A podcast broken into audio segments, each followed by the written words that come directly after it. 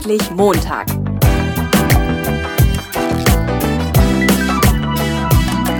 Ein Podcast von und mit Heiko Link. Ja, hallo, herzlich willkommen, moin moin zu einer neuen Episode vom Endlich Montag Jobsucher Podcast. Heute habe ich den Oliver Schumacher in meiner Show zu Gast. Hallo Oliver.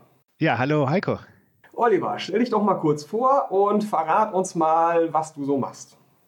Ich bin Oliver Schumacher, wohne in Lingen, das ist im Emsland in Niedersachsen, bin seit 2009 als Verkaufstrainer im gesamten deutschen Sprachraum unterwegs. Das heißt, ich helfe Verkäufer dabei, wie sie leichter neue Kunden auf Augenhöhe gewinnen, wie sie besser ihre Preise durchsetzen und ja leichter ihre vertrieblichen Ziele erreichen. So, lieber Hörer, und jetzt fragst du dich vielleicht, warum haben wir denn einen Verkaufstrainer im Jobsucher-Podcast? Ähm, und das ist ganz leicht zu beantworten. Wenn du regelmäßig hörst, dann weißt du ja, dass ich die Leute für Infogespräche in die Firmen reinschicke, ähm, dass sie einfach Gespräche führen mit Mitarbeitern, so überfallmäßig. Keiner weiß, dass du kommst. Und ich weiß, ähm, dass es für viele Leute schwierig ist, da sich zu überwinden und zu gucken, dass sie das machen, da reinzugehen. Und ich habe selber in meinem eigenen Lebenslauf so eine Verkaufserfahrung. Ich habe zweimal gekündigt, weil ich in den äh, Verkauf versetzt wurde und habe auch Schwierigkeiten so mit Kaltakquise. Und bei der Life-for-Planning-Vorgehensweise ist es so, dass für mich so ein Schalter umgelegt hat, dass es leichter geht und dass es für mich eigentlich kein Verkaufen ist. Und jetzt bin ich ganz gespannt, welche Tipps Oliver dir und mir heute noch gibt, äh, um mal zu gucken, wie kriege ich denn diesen inneren Schweinehund überwunden. Oder Oliver, bei dir heißt das Plastikallergie, richtig? Ja, die Plastikallergie, das heißt, wenn man Hemmungen hat, zum Telefon zu greifen, um beispielsweise einen wildfremden Menschen anzurufen und nach irgendwie etwas zu fragen. Da ist es ganz normal, dass viele Leute sagen, ach, bevor ich jetzt zum Telefon greife, checke ich doch nochmal die E-Mails oder trinke einen Kaffee oder ach, ich schicke am besten eine E-Mail. Ja, und du hast einen ziemlich coolen YouTube-Channel, habe ich dir eben schon gesagt. Es ist ganz furchtbar, ein Video besser als das andere. Man bleibt immer irgendwie hängen und kriegt so einen Nachmittag locker rum. Und da gibt es auch was zur Plastikallergie, aber erzähl das doch trotzdem nochmal bitte unseren Hörern im Podcast. Wie war das denn nochmal bei dir mit dieser Geschichte? Genau. Ja, also äh, es ist so, als ich mich selbstständig gemacht habe im Jahr 2009 als Verkaufstrainer, ich hatte zuvor sehr erfolgreich im Verkaufsaußendienst für die Markenartikelindustrie gearbeitet, aber 2009 war ich ja dann äh, selbstständig. Das heißt, ich war plötzlich für mich ganz alleine. Ich hatte keine Vorgesetzten gehabt, keine Führungskräfte, keine Kollegen, aber auch keinen großen Konzern, der in, hinter mir steht. Und da merkte ich dann doch plötzlich, dass ich Hemmungen hatte, äh, zu telefonieren, um Kunden zu akquirieren das war für mich äh, eine sehr komische Erkenntnis, weil ich dachte, Mensch, du warst vorher doch ein super Verkäufer im Außendienst gewesen und jetzt plötzlich bist du selbstständig und nun kannst du dich plötzlich selber nicht mehr verkaufen. Was ist denn da los?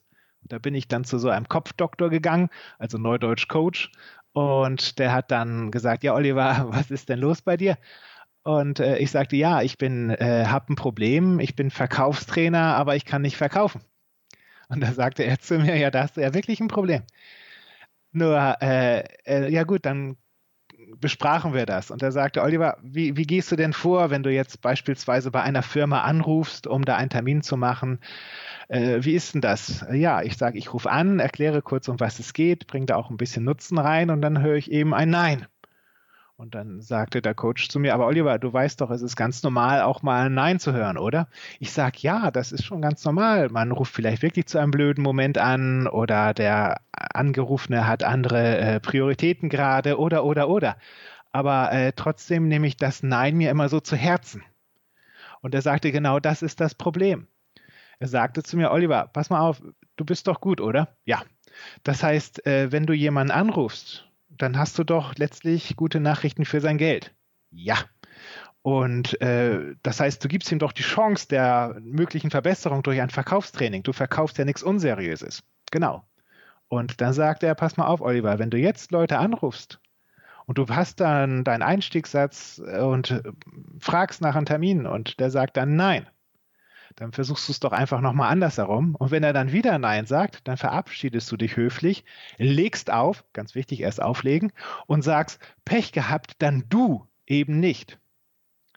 Und mit diesem Du bin nicht ich gemeint, der den angerufen hat, um ihm die Möglichkeit der Verbesserung zu geben, sondern denjenigen, den ich die Chance gegeben habe, von mir trainiert und beraten zu werden. Das heißt, der kann mir nicht mehr die Schuld geben, dass ich ihm es nicht mal versucht habe, ihn auf den Pfad des Gelings zu bringen. Oder dass er sein Niveau hält oder noch besser wird. Das hat was mit, ich nenne es mal, gesunde Arroganz zu tun. Es gibt so viele Leute, die fressen sich diese Ablehnung rein und äh, gehen da unter. Und äh, ich glaube, wir müssen da im Kopf so einen Hebel umschalten und letztlich sagen, ich habe ihm ja die Chance gegeben. Da kann mich jetzt nicht mehr verklagen wegen unterlassener Hilfeleistung. Ja, Pech gehabt, dann du eben nicht.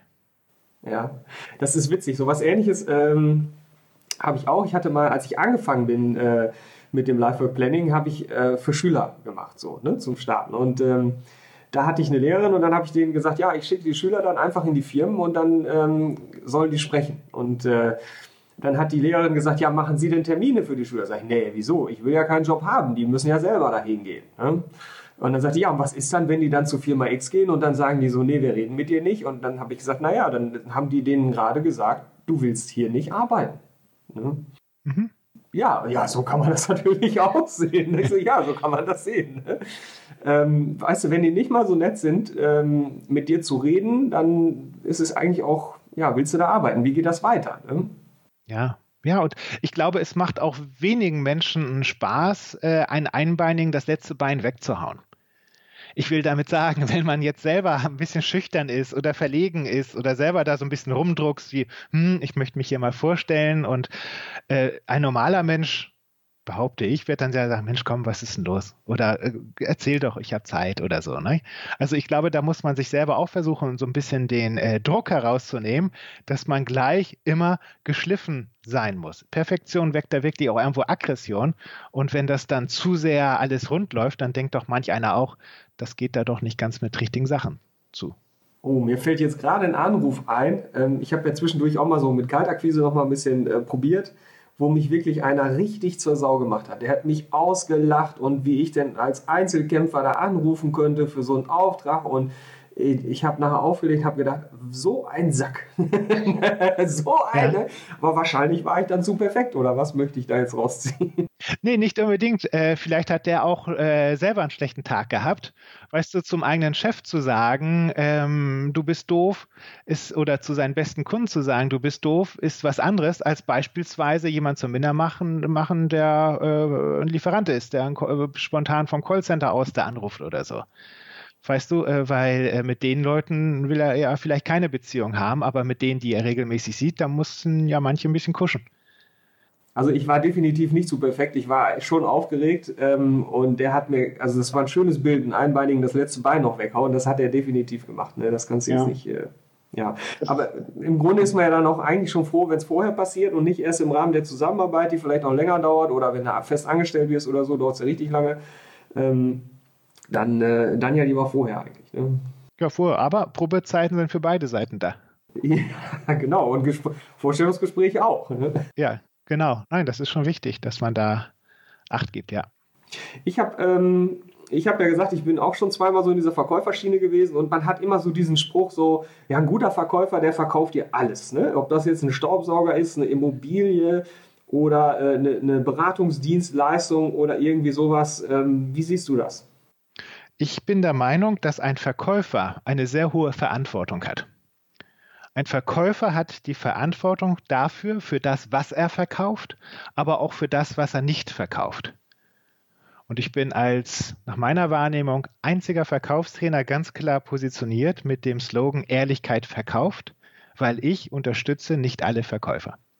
Ich kann Verkäufer beispielsweise nicht leiden, die beispielsweise im Anlagebereich möglich sind. Mit Anlage meine ich jetzt nicht Maschinen, sondern Geldanlage, die selber äh, nicht mal 10.000 Euro auf dem Konto haben und mir dann erzählen wollen, wie man Millionär wird, wo ich dann einen Vertrag unterschreibe im Sinne von, ja, hier ist die geprüfte Anlage und wo dann nach einem halben Jahr oder einem Jahr plötzlich aus der Anlage fast nichts mehr wird und der Verkäufer dann sagt, Du, hätte ich gewusst, dass sich die Anlage so schlecht entwickelt, wollte ich nicht, tut mir ja auch leid.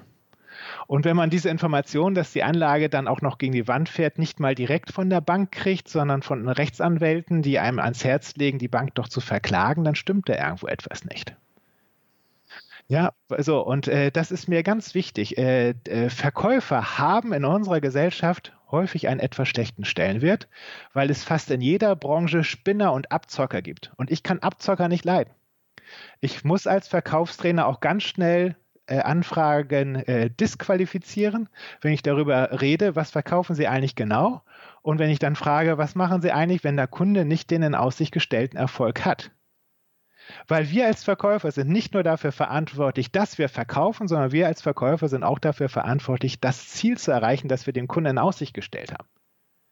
Und das, das ist äh, extrem wichtig, extrem wichtig.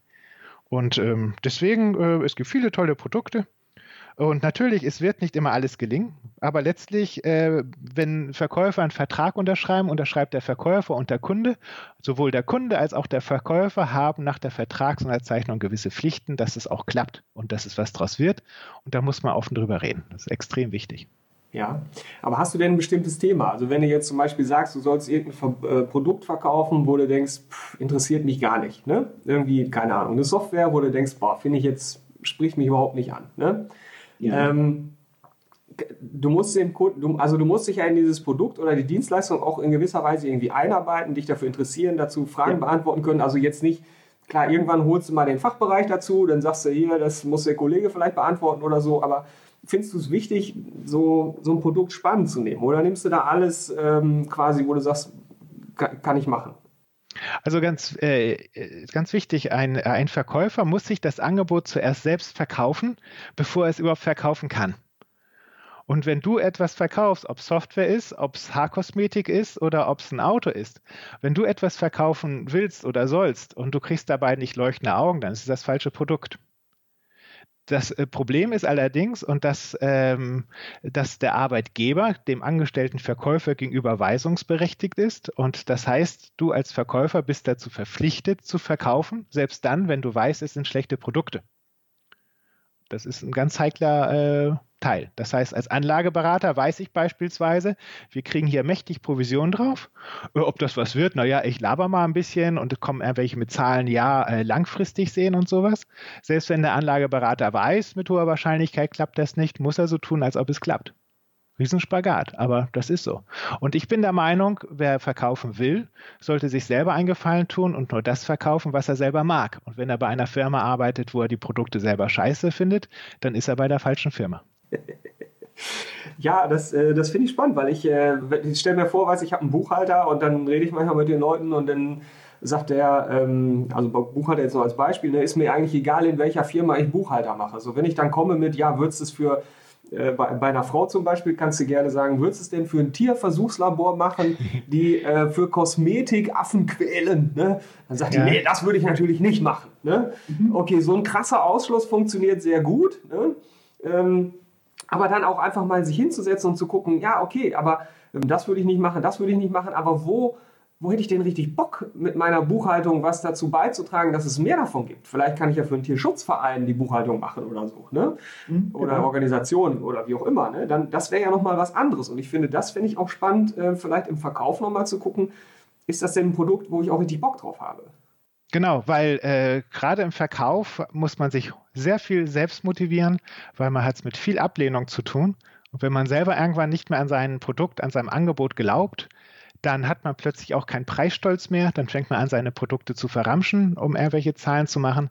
Also es ist extrem wichtig, dass man äh, sich identifiziert mit seinem Angebot. Und das ist letztlich tatsächlich eine, äh, ja, sehr individuell. Beispielsweise, wenn ich äh, Futtermittel verkaufen würde als Verkäufer auf der einen Seite, ich verkaufe Futtermittel, ich äh, ernähre Menschen letztlich. Auf der anderen Seite Stichwort Massentierhaltung. Ja, also damit muss jeder selber klarkommen. Ich habe mal irgendwo ein Interview gelesen, ich glaube, das war in der Wirtschaftswoche, der Tabakkonzerne, weil mittlerweile Tabak ist ja wohl irgendwie ungesund oder auch nachweislich. Und da wird wohl den Bewerbern auch ganz klar vorher ins Gewissen geredet, wollen sie denn das wirklich bei uns? Weil der Konzern fragt, wollen Sie das wirklich bei uns? Ja, also wollen Sie gerne, können Sie damit leben? Identifizieren Sie sich mit diesen Produkten, weil man wird ja auch angeraunt. Ich nehme mal an, du arbeitest jetzt bei so einer Zigarettenfirma und ich komme dann mit so einem Spruch an wie, ja, du machst ja die Leute tot, nicht? oder Mensch, dank dir wird das Rentensystem ja entlastet. Dann äh, musst du natürlich als Mitarbeiter damit klarkommen, wenn du, äh, ich sag mal, angedisst wirst, möglicherweise. Böse oder einfach nur so augenzwinkernd, ja? Und äh, ich habe das Gespräch, also dieses Interview, so verstanden, dass die da durchaus dieses Thema ganz offen im Bewerbungsprozess thematisieren, weil das eben passiert. Und das finde ich auch gut als Arbeitgeber, das ganz offen zu sagen. Pass mal auf, es kann auch Folgendes passieren. Das ist witzig. Ich hatte irgendwie einen anderen Podcast gehört und da hatten die die Pressesprecherin, die war jetzt für einen Tabakkonzern unterwegs und hatte davor für einen Atomstrom äh, PR gemacht. Äh, ja. Und ich, ich kenne auch einen, der den hat so von ganz früher noch, der fällt mir ein, der hatte auch irgendwie Glücksspiel, Zigaretten und alles so, weißt du, und machte dann für Schüler so Bewerbungstrainings. Ne? Ähm, wo du auch denkst, so, boah, was äh, war, war jetzt in Rente? Also wo du auch so denkst, Mann, was hat der, was hat er gemacht? Ne? Ja, also ich, ich wohne ja in Lingen und äh, ich stehe auch dazu. Wir haben hier in Lingen ein Kernkraftwerk. Das ist das letzte, das 2022 in Deutschland abgestellt wird. Und ähm, gut, also ist so. Also man muss es eben akzeptieren. Und wenn man es nicht akzeptieren kann, muss man nicht nach links ziehen. So, also, äh, äh weißt, äh, aber man muss einfach nur für sich klar sein. Das ist wichtig, für sich Klarheit. Und das ist ein ganz wichtiges Bedürfnis, das ich habe. Klarheit. Ich möchte immer gerne wissen, woran bin ich. Und deswegen möchte ich auch vorher Informationen bekommen. Dann empfinde ich das als Beratung und nicht im Nachhinein, äh, denn dann empfinde ich das als Belehrung.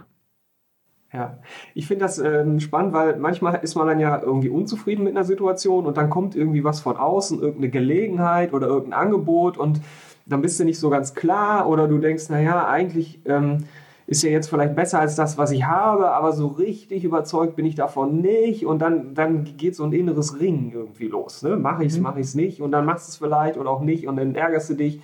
Ähm, ja, aber da musst du im Verkauf dann halt auch gucken, welche Aufträge nimmst du, welche nicht, oder? Also suchst du dir dann gezielt Kunden, wo du sagst, für die würde ich gerne was machen und, und, und steuerst das dann, indem du ja ganz bestimmte Gruppen ansprichst oder wie machst du das? Ja, ich äh, weiß, äh, in welchen Branchen ich sehr stark bin. Und das ist in der Landwirtschaftsbranche und in der Kosmetikbranche. Und äh, da akquiriere ich ganz gezielt. Äh, auch in der Handwerksbranche, so und dann den, der Rest ergibt sich dann. Aber ich habe eben äh, Kunden und auch Referenzen, äh, wo ich eben einfach weiß, da bist du besonders gut und dann kann ich auch mit einem anderen Selbstwert akquirieren. Und ich kann mich auch besser inszenieren, weil ich in dem Bereich ja auch Referenzen habe. Was machst du denn als Mann in der Kosmetikbranche, um jetzt hier mal wieder in die Vorurteilskiste zu greifen? du, äh, das war so, mit 24 Jahren las ich das Hamburger Armblatt. Das, äh, damals war der Stellenanteil noch extrem dick in der Zeitung. Und da stand dann drin, äh, Weller AG, wir suchen Junior-Nachwuchsverkäufer. Da dachte ich, Weller, Weller, Haarkosmetik, auch ist ja witzig. Mensch, bei so einem großen Konzern, da wirst du bestimmt toll arbeiten können. Und da habe ich mich dann beworben und da haben die mich auch genommen. Und so habe ich dann zehn Jahre lang Haarkosmetik an Friseure verkauft. Ja, und da bist du dabei geblieben. Ja, also die Branche ist zumindest eine tolle Branche. Äh, es ist eine sehr emotionale Branche.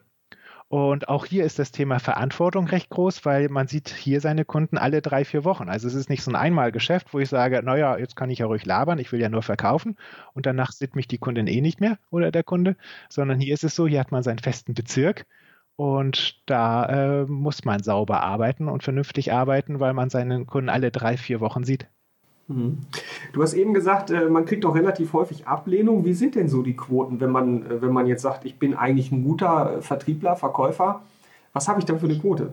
Ich möchte hier keine äh, Quoten nennen, weil das, die Quote ist von so vielen Faktoren abhängig. Zum Beispiel, wie gut bin ich selber überhaupt verkäuferisch drauf? Dann äh, auch durchaus, in welcher Branche bin ich? Und äh, also es gibt da sehr viele Quoten. Und ich glaube, wichtig ist, fang an und mach. Und setz dich da jetzt nicht unter Druck, weil irgendjemand mal gesagt hat, wenn du zehn Anrufe machst, machst du zwei Termine und dann hast du den zwölften Anruf und hast immer noch keinen Termin und legst dann äh, legst dich hin ins Bett und weinst. Nein, also man sollte einfach machen. Und speziell auch, wenn die Angst kommt im Sinne von, oh, mein Puls und kann ich da jetzt anrufen, gerade dann nimmst du schnell den Hörer ab und dann wird gewählt. Weil äh, meistens ist der Stresspegel extrem niedriger, wenn man es gerade tut. Aber in Gedanken bin auch ich manchmal Meister darin, mich fertig zu machen. Also deswegen die Idee, äh, rauf auf die Bühne, ran ans Telefon, rein, äh, Tür aufreißen und hoppla, hier bin ich, statt da groß äh, überlegen. Wenn man da erstmal sowieso im Tun ist, dann ist man eh in seinem Automatikmodus. Ja, äh, Also erstmal das mit den 2 auf 10 oder so, das kenne ich auch, wo man dann irgendwie sagt, so, okay, jetzt hast du fünf Absagen, jetzt musst du nur noch vier Anrufe machen, dann hast du den ersten Treffer oder irgendwie so oder, oder drei Anrufe oder so. Ne? Ähm, aber ist das so? Also äh, ich hatte mal äh, probiert mit Kaltakquise, dann habe ich einen Kumpel gehabt, der hatte mir dann nochmal so ein paar Tipps gegeben, weil er sich da irgendwie mit beschäftigt hatte. Und äh, dann war der hier, als ich telefoniert habe und seine Hauptaufgabe bestand darin, zu gucken, dass ich immer wieder den Hörer abnehme, so, weißt du? Also mhm. man fühlt ja. sich so ein bisschen wie mit, äh, wie in der Schule früher, in der Pubertät, ne, wenn du das Mädel süß fandest und jetzt wolltest du die anrufen und warst ja nun so furchtbar aufgeregt. So, ähnlich, so ein ähnliches Gefühl ja. irgendwie. Ne? Genau. Ähm, und äh, ich weiß nicht, ob, äh, ich versuche mich gerade zu erinnern, ob das ab dem dritten, vierten Anruf irgendwie dann schneller ging mit dem Abnehmen oder so. Ähm, also wichtig ist doch Folgendes. Ähm, wir müssen uns manchmal überwinden, etwas zu tun. Ich mache ein privates Beispiel. Ich laufe nicht gerne. Ich neige aber, ich bin jetzt auch 45, dazu, äh, wenn ich nicht laufe, habe ich so ein bisschen die Sorge, dass ich ein bisschen zu schwammig aussehe und dann möchte ich mich nicht als Trainer vor anderen Menschen stellen im Sinne von, gebt Gas, verändert euch, habt Mut, wenn ich selber so ein äh, Mops bin mit äh, so einem Body Mass Index von 30. Also sage ich, ich muss laufen. Um mich selber zu überwinden, dass ich überhaupt laufe, weil ich finde Laufen sehr schrecklich. Also ich möchte eigentlich schon nach 200 Metern immer aufhören wette ich einmal im Jahr mit meinem Bruder. Und dann äh, machen wir einen Wettkampf, so einen richtig offiziellen, also wo nicht nur wir beide einen Wettkampf machen, sondern eben auch so ein offizieller, wo ein richtiger Lauf ist mit mehreren hundert Leuten. Und äh, derjenige, der verliert, der lädt dann die Familie zum Essen ein. Und das ist jetzt nicht Currywurst Pommes, sondern wird richtig teuer. Das heißt, ich gönne meinem Bruder aber nicht, dass ich schon wieder verliere wie im letzten Jahr, dass ich schon wieder das Essen bezahlen muss. Das heißt, äh, durch diese Wette, durch mein Ego laufe ich gestern Abend auch wieder, weil ich sage, du musst laufen, weil nächsten Samstag habe ich in Otterndorf den Wettkampf. Otterndorf bei Cuxhaven. So, und äh, das ist die, dieses äh, Machen, dieses vielleicht sich auch überwinden, indem man mit einem anderen was gemeinsam macht oder indem man eine Wette abschließt oder sowas, dass man es einfach tut. Also ich, ich habe dir ja im Vorgespräch schon erzählt, jetzt komme ich nochmal darauf zurück, dass ich meinen Schra äh, Kleiderschrank gestern aussortiert habe und was da an Hosen weggegangen ist, weil die nicht mehr passten, das ist äh, krass. Ne? Jetzt war ich früher immer sehr dünn und dann haben die Leute immer gesagt, der Junge sieht krank aus, der ist so dünn. Ne? Ähm, jetzt sehe ich halt aus wie ein Genießertyp. das ist eine Argumentationsfrage, finde ich. Ne? Der Mann hat einen Job, der, der, kümmert sich darum, dass Leute Spaß bei der Arbeit haben und sieht aus, als wenn er das Leben auch selber genießen könnte. So, weißt du, so kann man sich schön reden. Ja. Ähm, ich finde, man muss so ein bisschen aufpassen mit dem, äh, ich muss was tun, ich muss mich irgendwo reinquetschen. Ich glaube, da, ähm, wenn du das jobmäßig machst, äh, weiß ich nicht. Ne? Und ich habe jetzt auch wieder mit Sport angefangen im Frühjahr. Ne?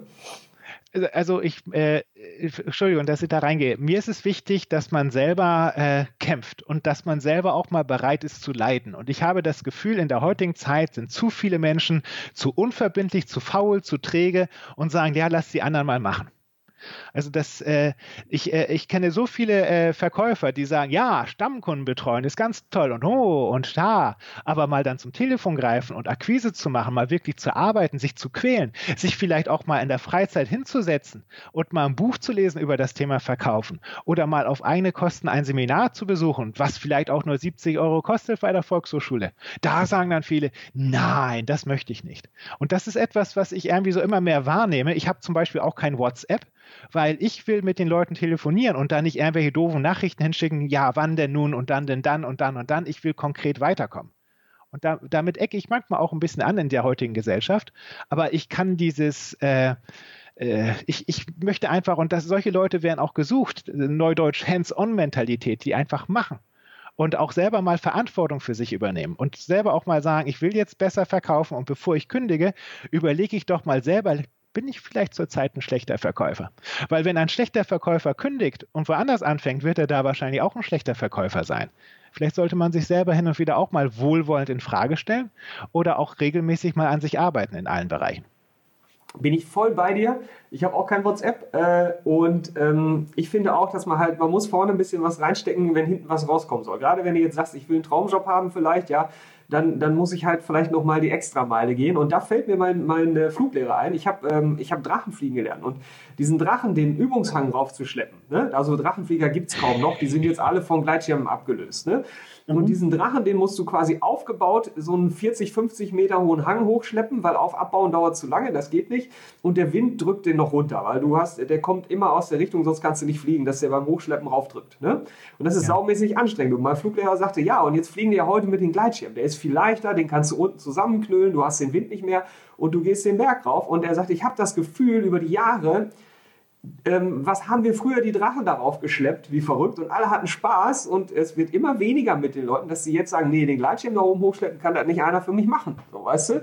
Ja. Ähm, und da fehlt dann einfach dieses so, ja, geil, ich will fliegen, ich schleppe das Ding da jetzt hoch, scheiß drauf. Ne? Ja, dieser Biss. Ja, der Biss, ja, genau. Okay, gut, dann haben wir die Qual in Anführungszeichen, in dicken Anführungszeichen, glaube ich, äh, ganz gut. Ja. Mhm. Ähm, ein, ein Problem, äh, was ich noch sehe, was so ein Hauptproblem ist, wo ich auch lange mit mir gekämpft habe, war so diesen, diesen Druck. Ja?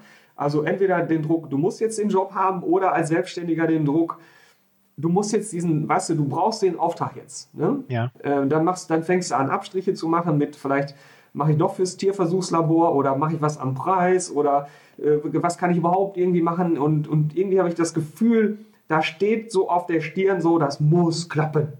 Ja. Wie werde ich das los? Ich glaube, manche Menschen machen sich selber zu viel Druck und manche machen sich selber zu wenig Druck und gehen zu naiv an eine gewisse Sache heran. Als ich 2009 äh, begonnen habe als Verkaufstrainer, hat ja auch kein Mensch darauf gewartet, dass sich Oliver Schumacher selbstständig macht als Verkaufstrainer. War bei mir am Anfang nicht viel los, also gar nichts. Und ich hatte viel Zeit gehabt, Tagesfreizeit und habe mich natürlich auch gefragt, was machst du denn jetzt noch? Wie kommst du jetzt eigentlich an Kunden? Und äh, ich bin dann damals im Rahmen meiner Selbstständigkeit, äh, habe ich gedacht, ja gut, dann schreibst du mal ein Buch. So habe ich dann meine habe ich auch vielleicht einen Fluchtmechanismus entwickelt, vor der Akquise zu äh, mich zu, zu, ja, zu vermeiden, die nicht zu tun, sondern dass ich sage, ich schreibe ja ein Buch. Ja? Also, äh, aber was wichtig ist, ist äh, mehrere Dinge ausprobieren. Also bei mir zum Beispiel, äh, ich kriege Anfragen über meinen YouTube-Kanal. Ich habe sechs Bücher draußen im Markt über renommierte Verlage. Ich halte jeden Monat ein, zwei, drei Vorträge. Mein YouTube-Kanal wird jeden Tag äh, mehrere hundert Male angeklickt und die Filme geguckt. Und, und, und. Das heißt, äh, ich habe mehrere Dinge gleichzeitig laufen, um Anfragen zu bekommen. Vorher habe ich aber noch viel mehr einzelne Kanäle ausprobiert, äh, um zu testen, kriege ich denn darüber Anfragen. Und ich habe jetzt bei mir welche herausgearbeitet, wo ich sage, die spiele ich jetzt regelmäßig und dadurch habe ich eine gewisse Präsenz im Markt. Ich will damit sagen, also vor äh, durchaus ordentlich was ins Feuer legen und auch unterschiedliche Holzarten, weil man weiß nicht genau, was brennt davon am besten. Und nicht einfach, ich sage jetzt mal, ein Stück Holz reinlegen, nehmen wir jetzt mal Eiche, warum auch immer Eiche, und sagen, aha, die brennt jetzt so, und dann ist sie abgebrannt, ja, jetzt lege ich mal das nächste Holz da hinein. Also, sondern mehrere Dinge mal gleichzeitig und alles gleichzeitig beobachten, also mehrere Eisen im Feuer haben und dann mal nachher rausgucken, was ist denn da eigentlich das Beste von. Mhm. Und das bringt mir dann halt dadurch, dass ich äh, so verschiedene Sachen am Laufen habe, gut, dann brauche ich natürlich äh, Geduld, ne? Also bis das so zurückkommt, bis so ein YouTube-Kanal so läuft, dass da, dass der ein paar hundert Mal angeklickt wird und so, das äh, geht ja nicht über Nacht wahrscheinlich, ne? Nein, also wer äh, in die Selbstständigkeit geht und braucht schon im ersten Monat Umsatz, hat ein Problem. Also das ist äh, wichtig, äh, dass man da schon äh, viel Budget, viel Geld braucht und man verbrennt auch enorm viel Geld für Dinge, wo man im Nachhinein erst die Erfahrung macht, das ist nichts für mich. Ich äh, finde, ähm, das Thema Gesichtsmarketing ist auch extrem wichtig für Selbstständige. Also jeden Tag irgendwie raus. Wo trifft sich ein Verband, ein Club? Wo könnte ich mal mit Leuten ins Gespräch kommen? Äh, Marketingclub, äh, dann Wirtschaftsverband und, und, und, und. Äh, man muss rausgehen, weil der größte Gegner der, des Selbstständigen ist nicht der Mitbewerber, sondern die Unbekanntheit. Und Kunden können eben nur von dem kaufen, den sie kennen darum muss man sich immer wieder fragen, wo will ich Präsenz zeigen? Und das gelingt natürlich am besten, wenn man vorher weiß, was kann ich denn am besten? Bei mir eben Beautybranche, Landwirtschaftsbranche. Dann bin ich eben durch Zufall eben auf der Agritechnica, eben äh, auf der Messe oder eben auf der äh, Health and Beauty in Düsseldorf und so weiter. Da muss ich hin. Ja, und äh, das passt ja auch, weil zum Thema Netzwerken rausgehen und so weiter hatte ich jetzt auch gerade einen Podcast mit Nina und die hat uns beiden ja auch äh, zusammengebracht. Bist stimmt. du auch in der Unternehmerinitiative da in Reine drin? Da bin ich äh, auch öfters dabei, ja. Ja, also da könnte man dich auch mal treffen, dann sozusagen. Ne? Äh, genau. Ja. Hm, du äh, gehst, wenn du mit Leuten so Verkaufscoachings machst, äh, gehst du auch mit in die Firmen rein. Ne? Ja. Und das ist eine Parallele zu mir auch, weil ich sage, ey, wenn ihr diese Ausgehtage macht, ihr geht in die Firmen, dann, ähm, äh, wenn ich zwei habe, die, die zusammen in, in einer Beratung sind, dann können die zu zweit gehen oder ich sage, nimm einen Freund mit oder deine Freundin oder wie auch immer. Ähm, wie, wie läuft das ab, wenn du mit in die Firmen gehst und was erlebst du da so? Also es ist so, dass ich mit dem Verkäufer vorher bespreche, was willst du da eigentlich bei diesem Kunden? Und äh, ich, es gibt tatsächlich manche Verkäufer, wenn die Stammkunden besuchen, dass die dann sagen, ja, mein Ziel ist es, ich will hier einen Auftrag machen beim Stammkunden. Und wenn ich dann sage, ah, und wenn der Stammkunde sagt, heute brauche ich nichts, dann sagt so mancher, nee, ja, dann denke ich mir was aus. Ja, was er denn dann macht. Also, weißt du, wenn äh, ich gehe zu dir, ich sage, hey, Chaiko, und wie sieht's aus? Brauchst du was? Und dann sagst du, nee, Olli, heute überschlagen wir mal, heute brauche ich nichts. Und dann sagen sich manche Verkäufer, dann muss man sich jetzt schnell was ausdenken. Was sage ich denn jetzt zum Heiko? Was mache ich denn jetzt? Weißt du, dass ich dann improvisiere. Und das finde ich sehr gefährlich. Aus meiner Sicht muss man vor so einem Verkaufsgespräch sich vorher hinsetzen, also jetzt äh, also hinsetzen und überlegen, Maximalziel, was will ich? denn da verkaufen? Mit welchem Aufhänger? Welche Einwände können kommen? Was ist da mein erstes Ziel? Und ich muss zwei Rückzugsziele haben. Das heißt, wenn ich mein erstes Ziel anstrebe und du sagst, nein, ich will nicht, ich mag nicht, dass ich immerhin noch zwei andere Ziele habe. Nehmen wir mal an, äh, wir, ich mache ein Beispiel. Äh, du, machen wir kurz ein Friseurbeispiel. Ich bin jetzt ein Außendienstmitarbeiter und ich habe nur das Ziel bei dir, äh, ich habe, setze mir als erstes Ziel, ich möchte einen Auftrag machen über das, was du eh brauchst, also die Farbe, das ist ja ein Verbrauchsprodukt, ne? das geht ja immer wieder weg, und so über das Tagesgeschäft. Und mein äh, zweites Ziel ist, äh, ich möchte mit dir über ein Seminar sprechen, speziell Farbtechniken. Wenn ich jetzt dieses zweite Ziel mir vorher nicht setze, habe ich natürlich ein Problem, wenn ich zu dir hingehe und sage, Mensch Heiko, wie sieht's aus? Brauchst du heute wieder was? Und du sagst, nö, Olli, heute brauche ich nichts. Dann kann, ist, das, ist die Gefahr groß, dass ich jetzt nicht an mein zweites Ziel denke und sage, ach so, äh, gut, dass du nichts brauchst, dann können wir ja gleich über Seminare reden, weil da habe ich eine Idee. Ja. Das ist so wichtig. Ich muss ein Maximalziel haben und zwar Rückzugsziele, sollte ich beim ersten Ziel nicht wirklich weiterkommen. Und das machen viele Verkäufer nicht. Viele Verkäufer planen nicht vorab, was will ich verkaufen, mit welchem Gesprächsaufhänger, mit welchem Nutzen, mit welchem Mehrwert. Und dann sagt der Kunde Nein und dann steht man blöd da. Ist das denn nicht eine ziemlich gestellte Situation dann? Was sollte denn da gestellt sein? Naja, der sagt jetzt nein, ich brauche keine Farbe und dann hast du dir vorher überlegt, was du sagst mit einem Seminar. Nö, das fällt doch nicht auf. Wieso ist es gestellt? Es ist doch wichtig, dass ich äh, Ideen habe, worüber ich mit dir rede als, äh, als Verkäufer. Und in der Regel geht der Kunde immer in die Konsumentenhaltung, der sagt ja, ja, das ist ja der Verkäufer, der will ja was von mir. Also wird er mir schon sagen, was Sache ist. Und wenn ich mit meinem ersten Ziel nicht weiterkomme, beispielsweise einen Auftrag machen über das Tagesgeschäft, dass ich dann sage, okay, äh, dass ich dann innerlich weiß, okay, Tagesgeschäft klappt heute nicht, hat beim Großhandel, beim Mitbewerber bestellt, was auch immer, dann ist das jetzt mein zweites Thema. Beispielsweise eben, ich rede jetzt mit ihm über einen, eine Farbschulung. Wäre das denn auch mal okay, rauszugehen, ohne was verkauft zu haben? Na klar. Weil das, das klingt jetzt gerade nicht so, weil er hat das Gefühl, oh, wenn der Schuhmacher kommt, dann ähm, habe ich auf jeden Fall was verkauft, so weißt du? Nee, nee, nicht, äh, nein, äh, das ist ja, äh, wir wollen ja passend verkaufen. Und äh, das ist ja wichtig. Und äh, das ist nur so, dass ich selber ein, zwei, drei Köcher parat haben muss, wenn ich irgendwie das Gespräch suche, worüber will ich überhaupt reden? Wenn ich mir gar kein Ziel setze, äh, dann würde ich da sein, na Heiko, schönes Wetter, ne?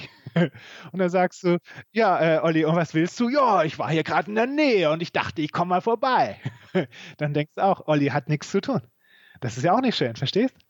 Also deswegen, äh, wir sollten schon vorab uns drei äh, Dinge so äh, thematisieren, worüber will ich mit dem Kunden reden. Und äh, so, und die kann ich ja mal anreißen mit einem originellen Gesprächseinstieg. Und wenn der Kunde zu allen drei Themen sagt nein, dann ist das dann eben so. Vielleicht ergibt sich ja immer noch was an Auftrag oder nicht. Aber wenn es dann so ist, äh, sagt zu allen drei angenommen nein, dann kann man ja wieder rausgehen. Und äh, dann kann man ja überlegen, okay, was lerne ich draus? Habe ich ihm vielleicht die falschen Produkte angeboten im Rahmen meiner Zielsetzung? Was mache ich denn beim nächsten Mal? Also bei mir hat es neulich an der Haustür geklingelt und dann stand mhm. da so ein Vertreter. Ne? Und ja. das erinnerte mich so ein bisschen an, ich stehe in einer Firma und, also da muss ich nicht klingeln meistens, aber ich stehe in einer Firma und will mit jemandem sprechen. so.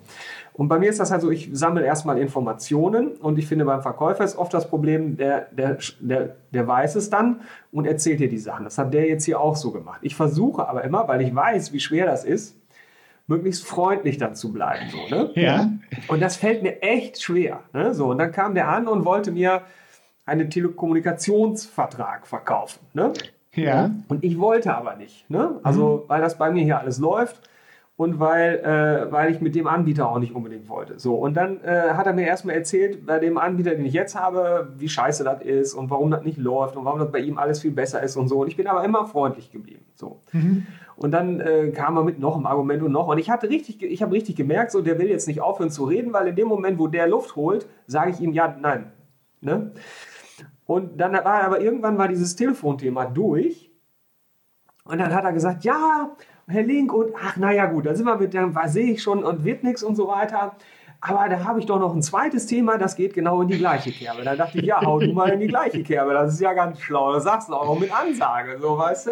Ja. Und dann wollte er mir Strom und Gas verkaufen. Da war er für das andere Thema auch irgendwie noch unterwegs. Ne? Gut, er hat äh, da äh, sicherlich einen entscheidenden Fehler gemacht. Und zwar hat er einen zu hohen Worteinteil gehabt und ist mit einer Lösung gekommen, die für dich nicht interessant war. So, also dann wäre doch besser gewesen, so sinngemäß, sinngemäß jetzt so spontan. Hallo Herr Link, ich habe äh, hab hier ein Angebot, wie Sie Ihre monatlichen äh, Telefonkosten senken können. Wollen wir gerade mal drüber reden?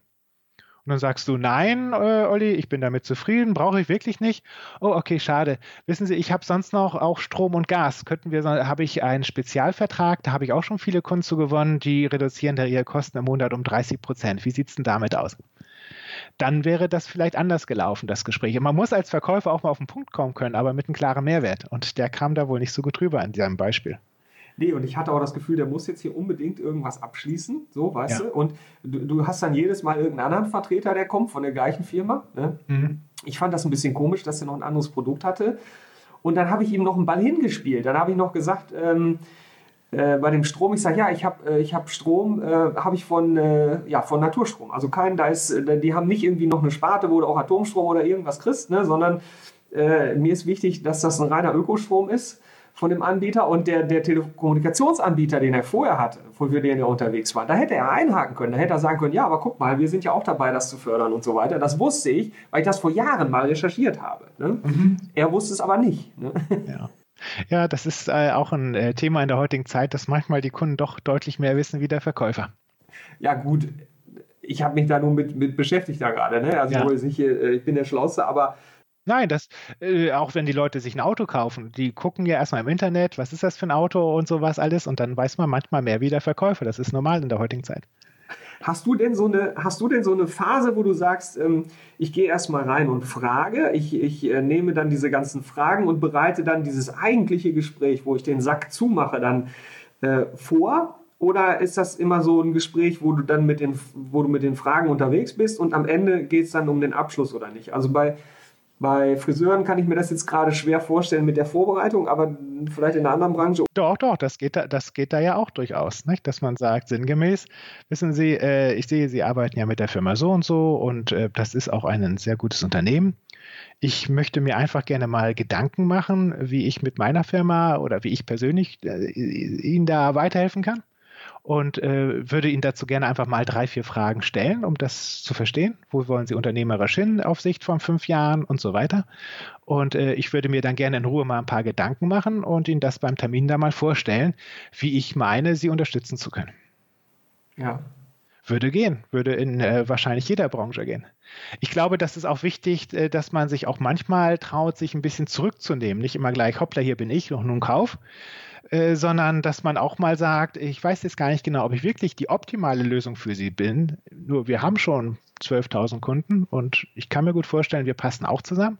Lass uns doch einfach mal reden. Was sind so Ihre Ziele, Erwartungen? Ich mache mir dann darüber ein paar Gedanken und dann reden wir nochmal. Ja, da ist jetzt noch ein Punkt drin. Ähm, du hast gesagt, ich sehe, Sie haben ja die und die Firma. Der bei mir an der Haustür hat erstmal den Wettbewerb in der Pfanne gehauen. Und mhm. ähm, ich hatte neulich einen, der wollte mich für eine Messe haben, dass ich so äh, Vortragsprogramm da mache. Und der hat auch erstmal die andere Messe in die Pfanne gehauen, die es zu dem Thema gibt. Ne? Ja. Finde ich, ist ein ganz schlechter, ganz schlechter Einstieg, auch wenn es so ist. Ne? Ähm, muss irgendwie ein bisschen vorsichtig sein, finde ich. Ähm ja, ist nicht gut. Es ist nicht gut, wer, weil äh, ich sag mal so, äh, als meine, äh, ich hatte mit meiner Freundin, mit der ich jetzt glaube ich 14 Jahre zusammen bin, die, das war meine Nachbarin und die hatte damals einen Freund. Und ähm, ich hatte nur äh, gemerkt, wir übertragen das jetzt so aufs Verkäuferische, die äh, Lieferanten-Kundenbeziehung, die funktionierte nicht mehr ganz so rund. Und dann habe ich dann, so, da habe ich, da, da, da habe ich dann äh, zu ihr gesagt, das kam gar nicht gut an, du, was macht denn mein Vorgänger? Erst recht, weil ich auch nicht mit ihr zusammen war. Ja, aber ich war damals einfach, wollte ich mal was Doofes sagen, kam auch doof an.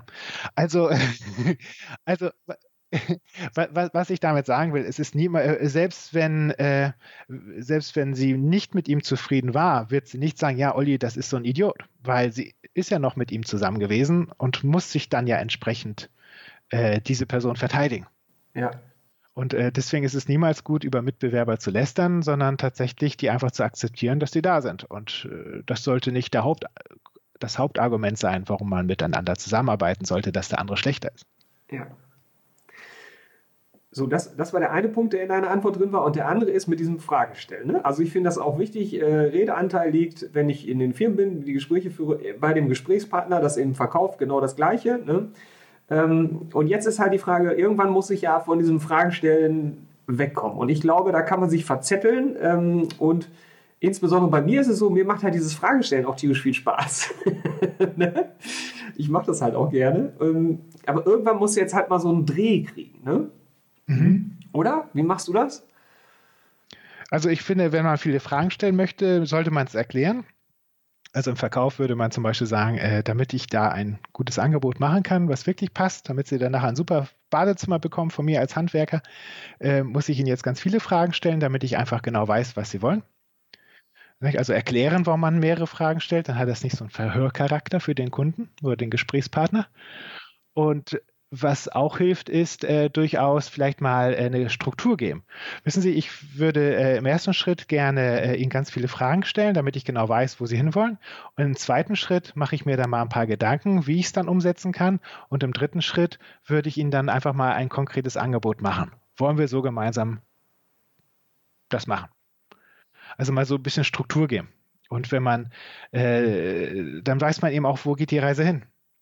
Und ich finde es auch gut, wenn man äh, einige Fragen beantwortet hat, die wesentlichen auch nochmal zusammenzufassen, weil es gibt in der Kommunikation häufig viele Missverständnisse. Also, dass man also auch durchaus sagt, okay, äh, Sie meinen jetzt also das und das. Oder auch mal durchaus den Mut hat, Entschuldigung, ich habe gerade jetzt nicht richtig hingehört, was meinen Sie denn jetzt genau? Also niemals sagen, sag mal, du hast gerade genuschelt, was sagst du? Sondern Entschuldigung, ich habe gerade nicht richtig hingehört, was meinst du genau? Also selber die Verantwortung übernehmen für die Kommunikation. Das Nachfragen trauen sich viele Menschen nicht. Und äh, ich bin auch manchmal in Branchen unterwegs, wo ich wenig Ahnung habe von dem Produkt selber. Und dann sagen die Geschäftsführer oder Verkaufsleiter, Herr Schumacher, sollen wir Ihnen dann davor erstmal noch ein paar Prospekte schicken, damit Sie sich in das Thema einarbeiten? Und dann sage ich bitte nicht, ich möchte gerne ein bisschen dumm sein bei dem Produkt, weil wenn ich als Trainer dann die Argumente ihrer Verkäufer nicht verstehe, dann kann ich denen das auch ganz offen sagen, weil wenn ich es als Trainer nicht verstehe, dann versteht es der Kunde erst recht nicht. Ja. Ja, schön. Und dann kriegst du große Augen wahrscheinlich. Nö, passt schon. Das sagen die auch so, stimmt, hast ja recht. Ja. Nein, ich meine, äh, ich bin als Verkaufstrainer nicht dazu da, um denen zu erklären, was, was sie da für Produkte verkaufen. Ich bin dazu da, um denen zu helfen, wie sie es verkaufen. Und dazu muss ich nicht die Details wissen. Ja. Das sagen die Verkäufer dann schon, das erarbeiten wir dann heraus. Okay. Ähm, du hast ja deinen Slogan Ehrlichkeit verkauft und du hast in einem Video was gesagt von wegen, ähm, man hat eine moralische Verpflichtung als Verkäufer auch mal zu sagen, wenn was nicht so toll ist oder wenn was nicht passt. Und ich finde auch in so einem äh, Bewerbungsprozess hat man ja eigentlich so zwei Seiten, die, ähm, ja, die im besten Licht darstellen wollen. Ich bin einmal der beste Bewerber überhaupt und auf der anderen Seite bin ich der tolle Arbeitgeber mit den ganz vielen Entwicklungsmöglichkeiten und alles ist so heiß und toll bei mir, weißt du? Mhm. Ähm, und ich habe mich gefragt, können wir aus dieser moralischen Verpflichtung, ähm, wie, wie läuft das im Verkauf und was kann man da auf so einen Jobprozess übertragen, weil du sagst ja auch, ähm, think big. Und das finde ich auch, dass viele Leute ihr Licht so unter den Scheffel stellen, die eigentlich schon richtig coole Fähigkeiten haben, die richtig toll wären für einen Arbeitgeber. Aber irgendwie ist man ja auch bescheiden. Ne? Ja, also ich, äh, ich sag mal ein bisschen provokant, Bewerbungsgespräche sind Lügengespräche. ja, komm, jetzt machen wir weiter. Das ist hier ein provokanter Podcast. Nein, aber weißt du, äh, wenn du, wenn der Arbeitgeber fragt, sagen Sie mal, können Sie dies und können Sie das, dann möchte der Bewerber natürlich äh, den Job haben und wird tendenziell sagen, ja klar. Und wenn dann der Bewerber sagt, sag mal Chef, wie ist denn das mit äh, äh, bezahlter Weiterbildung, wie ist denn das mit äh, kurzfristig mal Urlaub und wie ist denn dies und wie ist denn das? Und wenn der Arbeitgeber den haben will, wird er auch sagen, ja, ja, kriegen wir schon irgendwie hin. Also deswegen lügen beide Seiten. Ich bin der Meinung, dass wir auch hier oder da ein bisschen demütig sein sollten, im Sinne von nicht zu großkotzig. Ich hatte zum Beispiel mal ein Gespräch gehabt, da hat mich eine äh, angeschrieben, sagte, Mensch, Oliver, können wir uns nicht mal eine Stunde auf ein Eis treffen? Ich möchte, äh, soll als Verkäuferin aufsteigen als Führungskraft im Verkauf und wollte da mal deine Meinung zu hören, wenn ich da dieses Bewerbungsgespräch habe mit meiner, mit dem Geschäftsführer. Und dann äh, sagte sie ja, und dann wollte ich dem sagen, dass ich das kann und dass ich mir das zutraue und sowas alles und dass die Mitarbeiter, die Kollegen mich ja auch mögen, weil ich sagte, du, das kann komisch werden. Du warst zuerst Kollege von den Verkäufern, wenn du dann plötzlich deren Vorgesetzte bist. Ne? Ist ja dann manchmal alles ein bisschen anders. Und dann, aber sie war extrem zuversichtlich und sagte, ja, das kriege ich hin und das mache ich. Ich sage, so willst du es dann auch dem Chef sagen? Ja. Ich sage, du, wie wäre es, wenn du zu dem Chef sagst, wissen Sie, ich traue es mir schon zu, Führungskraft für die Vertriebler zu werden. Nur ich wünsche mir, damit das auch wirklich eine runde Sache wird, schon ein bisschen Unterstützung in Form von zwei, drei Führungsseminaren, weil äh, ich, es ist ja schon eine wichtige Sache, dass das von Anfang an gut funktioniert. Ja, also was ich damit sagen will, ist, wir sollten nicht zu übertreiben, sondern auch mal durchaus demütig sein und sagen, das ist schon eine knackige Aufgabe. Ich jetzt als Führungskraft im Verkauf, da brauche ich schon ein bisschen Unterstützung, weil habe ich ja noch nie gemacht. Äh, statt, äh, also so ein bisschen Demut ist manchmal auch ganz gut. Hm. Trainerdemut hieß das bei mir in der Trainerausbildung irgendwie. Genau. Trainerdemut, ja. Also, ja, irgendwie so. Das war in einem anderen Zusammenhang, aber glaube ich, aber das, äh, das fällt mir jetzt gerade wieder ein. Ja. Okay. Trainer Demut, google ich nachher mal. Aber Ach, nee, nee, das kannst du nicht finden, glaube ich. Das war so ein Spruch von John. Ich weiß nicht, ob, das, ob du das findest, aber kannst ja, ja mal probieren, ja. Also das meine ich, dass man äh, eben äh, ja, ehrlich ist, frei heraus ist. Also um, grad, um das gerade noch zu erklären, ich glaube, was John damit meinte, war, dass man halt auch mal loslassen muss. Manchmal hast du einen Klienten und dann siehst du bei dem eine Fülle von Möglichkeiten, was er alles machen könnte. Und der sieht bei sich selber aber nichts. So, weißt du? Und dann kannst ja. du, dann kannst du es nicht erzwingen. So, ne? Also ja. Beispiel, meine Frau hat früher immer, ich bin so ein Sauna-Fan und dann habe ich irgendwann mal zu meiner Frau gesagt, lass uns mal in die Sauna gehen und dann hat die gesagt, nee, das ist nichts für mich, ich habe das mal ausprobiert. Ich sage, ja, wo hast du das denn ausprobiert? Und das war so eine Schrottsauna. Ich habe mir die auch mal angeguckt, da hätte ich auch keine Lust. Ne? Und dann immer so, nee, habe ich keinen Bock. Ne? Äh, und irgendwann hat sie es dann mal ausprobiert ähm, und dann hat die gesagt, boah, wie geil ist das denn? Und jetzt gehen wir seit Jahren jede Woche in die Sauna. Ne? Mhm. Also sie findet es total toll. Aber wenn ich jetzt mit Druck gekommen wäre und hätte gesagt, hier, du musst das mal ausprobieren, das ist toll, das wird dir gefallen, ich weiß es genau, es ist einfach nur geil und so. Ich glaube, da wäre die bis heute nicht in der Sauna gewesen. Nee, das, äh, das äh, wäre zu viel Druck gewesen. Und manchmal steckt da auch eine, eine Sorge hinter. Also eine Angst. Man sagt ja nicht immer die Wahrheit. Und äh, ich mache mal ein Beispiel. Mein äh, Vater, der ist Mitte 70 und das Auto, das er hatte, war ein Audi, der schon 23 Jahre alt war und hatte sehr viel, da hat er auch schon viel Geld reingesteckt. Und meine Stiefmutter sagte dann zu mir, Mensch, Oliver, das wäre gut, wenn du mal ein bisschen auf deinen Vater einredest, dass der sich doch mal ein neues Auto kauft, weil da steckt da so viel Geld rein. Ja. So, nun hätte ich hingehen können äh, und sagen, Papa, nun kauf dir mal ein neues Auto. Und er sagt, nein. Und ich, nun hab dich nicht so, ein bisschen Geld hast du gespart, mach. Und er sagt, nein. Nicht? Also wäre nicht weitergekommen. Äh, das wusste ich auch vorher, dass jetzt nicht das Geld das Problem ist, sondern ich habe überlegt, Moment, wenn du Mitte 70 bist und du sollst plötzlich nach 25 Jahren fast ein neues Auto fahren oder ein anderes Auto, welche Sorge hättest du da? Ich glaube, ich hätte die Angst, ich komme damit nicht zurecht, könnte nicht parken, und dann bin ich also zu meinem Vater gegangen und sagte, Papa, ich kann mir gut vorstellen, dass du kein neues Auto haben möchtest, weil du die Sorge hast, wie parke ich damit richtig? Komme ich damit überhaupt richtig voran? Und er sagte ja. Ja. Aber das habe ich von mir aus dezent ins Gespräch reingebracht.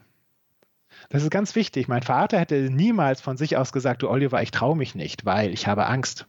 Die ganze Elektronik und überhaupt. Und, ja.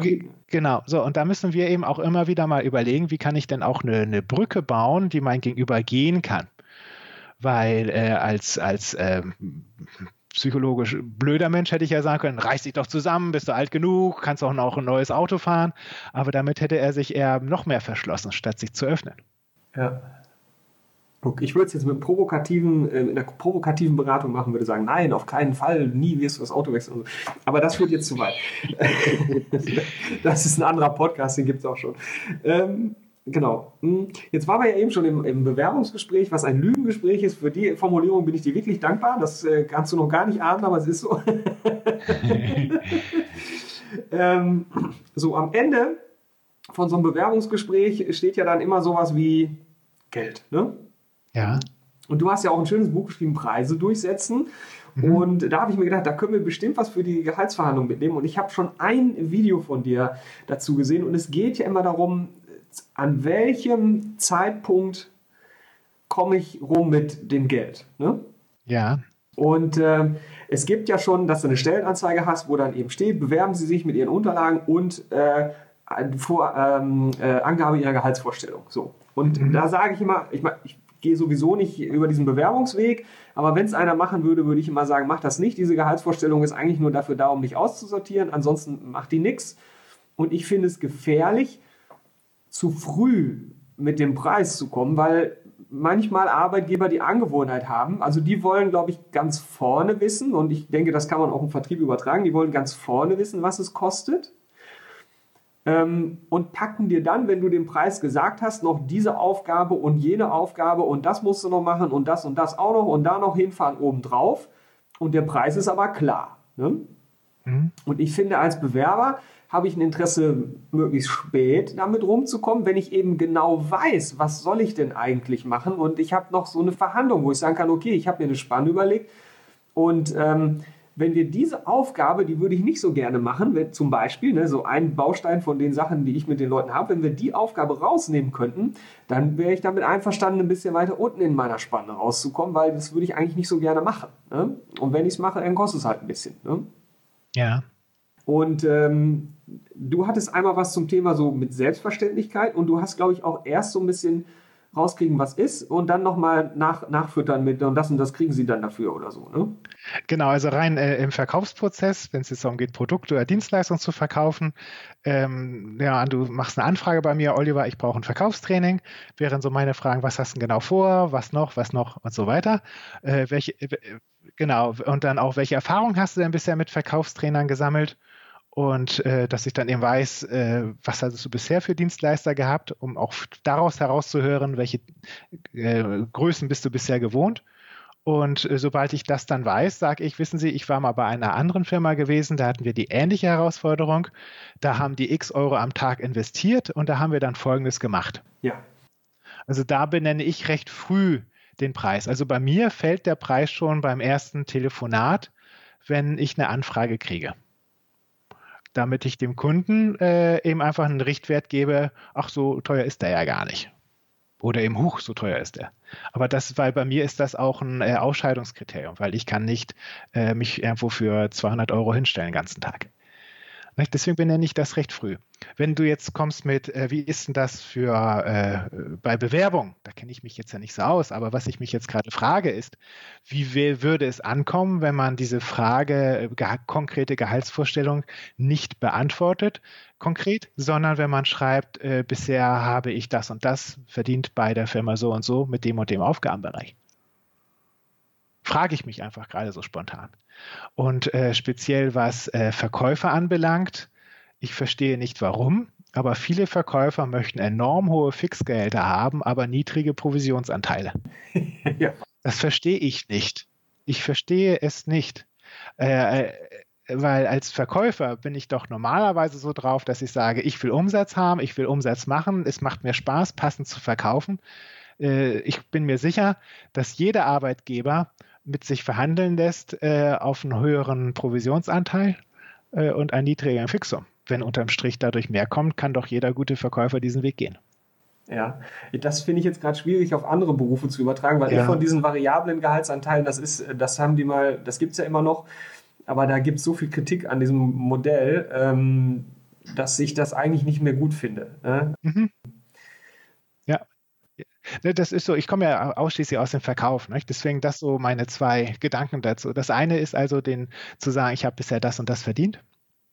Und, äh, und das andere ist, wenn man speziell im Verkauf arbeitet, damit meine ich jetzt nicht den Einzelhandel äh, als 450 Euro Kraft, sondern eben äh, richtig Verkauf, Außendiensttätigkeit, Gebietsleiter, Umsatzverantwortung, an dem man auch gemessen wird, dass man da versucht, mehr Provision zu kriegen. Ja. Ich finde es für die Jobsucher, ähm, ich, ich gehe ja nicht über diesen normalen Bewerbungsprozess, sondern wenn die Mhm. miteinander reden, dann haben die sich schon länger kennengelernt und öfter kennengelernt. Ich bin mehrfach in der Firma gewesen, ich kenne die Kollegen, ich kenne mehr als einen Kollegen. Ähm, ich habe zwei andere Firmen, wo ich auch noch ein Einstellungsgespräch habe. Das lanciere ich alles so, dass das am Ende passt, wenn ich mir richtig Mühe gebe. Jetzt sind wir wieder bei, schleppe ich den Gleitschirm, den Übungshang hoch oder nicht. Ne? Ja. Aber es soll ja auch Spaß machen und äh, der Job und ich möchte dann natürlich auch äh, passende Kohle dafür haben. Und ähm, im Vergleich zu, ich habe eine Bewerbung geschrieben, die haben drei Minuten meine Unterlagen durchgeguckt und jetzt sitze ich hier eine Stunde im Gespräch, jetzt sitze ich die zweite Stunde in der zweiten Runde und jetzt sage ich irgendwie einen Preis. Äh, und ich möchte einfach auch, dass sie mich vorher ein bisschen kennenlernen und dass sie sagen, hey, der ist so engagiert, der hat so viel gemacht, der hat sich so hier reingehängt, ähm, jetzt ist er ein bisschen teurer als die anderen. Aber guck mal, wie der rockt. So, weißt du? Ja. Und ich glaube, das ist im Verkauf wahrscheinlich nochmal, weiß ich nicht, ist vielleicht nochmal eine andere Nummer oder so. Ne? Ja, ist irgendwie ein bisschen anders. Passt vielleicht jetzt leider nicht für alle Zuhörer, diese beiden Gedanken jetzt, aber ja, was, was soll man machen? nee, äh, ich, ich glaube, das ist auch ganz wichtig, dass man auch äh, lernt, jetzt für die Leute, die sagen, ja, was für ein Schwachsinn, die letzten fünf Minuten haben mich nicht weitergebracht, dass man vielleicht trotzdem in, für sich reflektiert, was könnte ich denn trotzdem daraus lernen? Ja, Und für sich selber eben was adaptiert, umändert, verändert oder vielleicht ein Kumpel einen Tipp gibt, wo man meint, für den würde das jetzt passen. Und da hat sich auch schon wieder gelohnt. Ich glaube, es hat sich auch so gelohnt, aber ich nehme gerne einen Kommentar unter dem Blogbeitrag dazu, wenn einer das anders sieht oder genauso sieht oder so. Ähm, ja, Olli, das war super. Äh, wir, sind jetzt, wir sind jetzt durch hier mit der Stunde und ich habe jetzt irgendwie, ich habe sonst immer so eine halbe Stunde gemacht. Die denken auch, jetzt der Heiko wird immer länger, aber ich habe so für Personalentscheider, weißt du, nehme ich so die halbe Stunde und wenn wir so Spezial-Sonderthemen haben, wo wir so richtig was lernen können, so wie bei dir, dann darf es auch mal eine Stunde sein, finde ich. Ne? Prima. Genau. Und ähm, wenn jetzt jemand zu dir Kontakt haben möchte, äh, wie macht er das? Also du hast eine Webseite, du hast äh, ein Xing-Profil oder so, nehme ich an, und einen YouTube-Channel, den verlinke ich natürlich dann in den Shownotes und ganz viele Bücher hast du. Ne? Genau, also einfach den Namen Oliver Schumacher merken und das mal ins Internet eingeben und gucken, was denn da so ist. Oder so. Oder auf meinen Blogbeitrag äh, in den Shownotes klicken und dann gleich noch für die letzten fünf Minuten einen Kommentar hinterlassen. genau. Ja. Alles klar. Olli, das war super. Ich danke dir ganz herzlich. Gerne. Danke dir für die Fragen, fürs Interview und danke den Zuhörern und wünsche alles Gute. Ja, und wir verbleiben am Schluss wie immer mit Heiter weiter.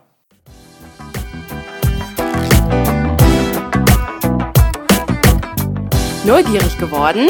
Dann gibt es weitere Informationen auf www.endlich-montag.net.